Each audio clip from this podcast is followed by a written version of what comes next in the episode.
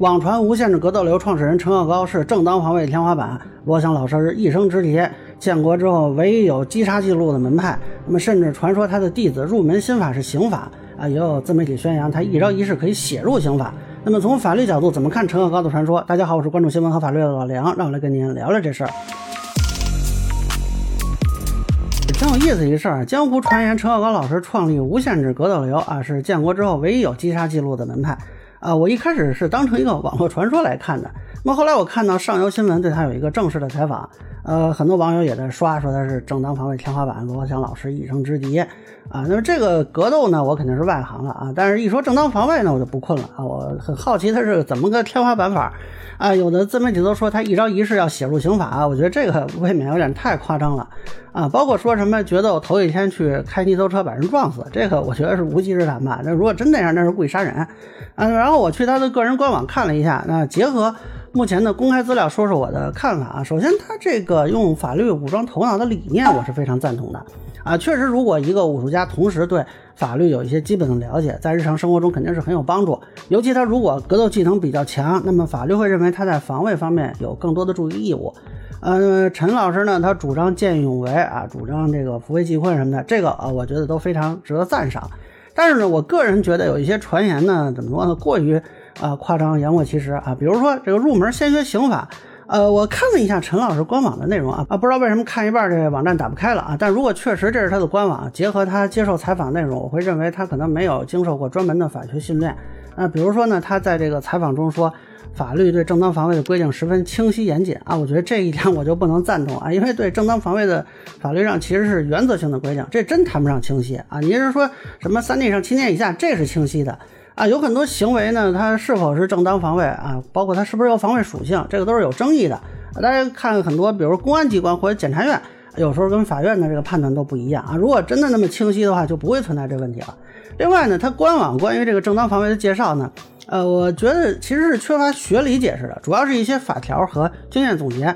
当然，如果普通人看一看呢，是挺有好处的。但其实有些表述可能会有让人疑惑的地方，比如说他这个说不法侵害里打架斗殴除外啊，这个表达会让人产生疑问，这到底能不能还手啊？通常光去看刑法呢，你理解不了正当防卫的尺度问题，这个是需要专门学习的啊。当然，如果你从刑法条文你就能悟出整个理论框架，那我挺佩服你的。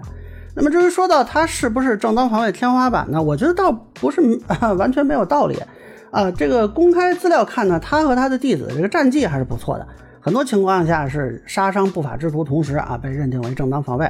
但是我个人认为呢，与其说他是掌握了什么击打对方的技巧，不如说他是选择出手时机很重要。啊，你看这个构成正当防卫的这个一些的案例吧，都是一个人对多人，同时呢，对方是通常手上有提前准备的武器，那么采取了严重威胁人身财产安全的不法侵害，那么这种情况其实构成我们法律上说的特别防卫，也就是说呢，因为即刻现实的危险危害性过大，以至于对这个防卫人做这种行为上的这个必要限度的要求就没有了，那你就可以基本上是敞开干。啊，但这个有点像说是一个前锋只有面对空门的时候才射门，那你的进球几率肯定是很高的。呃，其实实现特别防卫的前提呢，是他有这个个人能力，这说明他和他的弟子格斗能力很强。那再加上有一定的法律意识加持，啊，这个我觉得称为正当防卫天花板倒也不算太过。啊，这种见义勇为啊什么的都是值得鼓励的。不过我提醒一下，就这个特别防卫啊，是针针对说特别危急的情况，绝大多数社会矛盾纠纷是不适用的。你包括唐山打人事件，如果是在屋里打那段，我觉得都够呛能形成特别防卫。室外那部分倒是比较符合。啊，你不要说觉得啊，既然有了特别防卫，我可以随便下狠手啊，这个可是有法律风险的。现在有些人动不动看见俩人打架就说这是故意杀人，这是你自说自话。认定特别防卫不是说你觉得行就行啊，你有可能是假想防卫。另外，我觉得有很多人呢，由于这个陈鹤高老师出现呢，产生一个误解啊，以为通过训练可以提高正当防卫的几率。呃，我觉得这其实是比较难实现的。首先，如果你是光看热闹，学了个一招半式，什么啊提汤大眼，这什么猴子偷桃啊，你现实中能不能打得过别人？这呃恐怕是个问题啊。就即便你打得过，这真打过架的人都知道，说一动手之后人是容易情绪失控的，经常有说小摩擦最后大打出手，拉都拉不住的情况。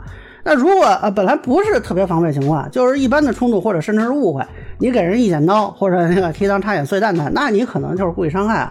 而且呢，你看那个陈小高老师给的一些建议，其实对实施过程这个要求是非常高的，这需要你很冷静的去判断对方的行为的性质啊、时间呀、适当的手段。那一般人没有经过专业训练的话，不太可能保持这种冷静。呃，一旦情绪上头，实施反击，其实是有很大法律风险的。你就像陈小高老师他提到，他有一个弟子因为见义勇为被定为防卫过当啊，虽然没有被追究刑事责任，但这个风险已经可以了。你要知道，他那个是属于特别防卫，因为他面对的是十一个人嘛。那么这种情况下追击都有可能构成过当。就普通人平时跟人在社会上发生冲突啊，都不是特别防卫，那你构成防卫过当的几率是非常高的。包括广为流传的这个罗神贵一把剪刀刺三贼，啊，这个很多自媒体都说啊，这个怎么怎么着正当防卫，就忽略了一个细节，罗神贵当时是先被刑事拘留十五天，后来被改了监视居住，这幸亏是检察机关支持了正当防卫的说法。啊，但这个其实是有一定风险的。我觉得就怎么说呢？说如果认定为防卫过当也无不可。所以呢，这个它其实是比较悬的啊。如果当时万一啊，说检察机关这个呃认为他这个行为有超过，比如说你你扎第一个人的时候，我认为你是正当防卫；你扎第二个、第三个人呢，是不是还是防卫属性吗？那么万一认定防卫过当，你就可能蹲监狱了。所以呢，呃，遇到类似情况，我会更建议及时报警。呃，除非说已经非常危险啊，就没有逃跑和报警的可能了。那你为了维护个人的人身安全啊，或者是啊，为了怎么说免受不法侵害吧，啊，那你实施一些防卫行为，否则不太建议跟别人发生冲突、打架，用暴力去解决。这一点其实陈可和老师也是非常反对打架斗殴的。大家应该看他的呃一些文章、视频，都能看到这一点。记住啊，只能在遭受暴力侵害、命悬一线时。进行有效的正当防卫，记住，不要去打架斗殴。我想他应该也意识到这里边的风险，很担心自己的理念被人误用。那么以上是我对陈鹤高被称为正当防卫天花板的一个分享，个人浅简单的说了，也欢迎不同意见小伙伴在评论区和弹幕里给我留言。如果您觉得我说的还有点意思，您可以关注我的账号老梁不郁闷，我会继续分享更多关于新闻和法律的观点。谢谢大家。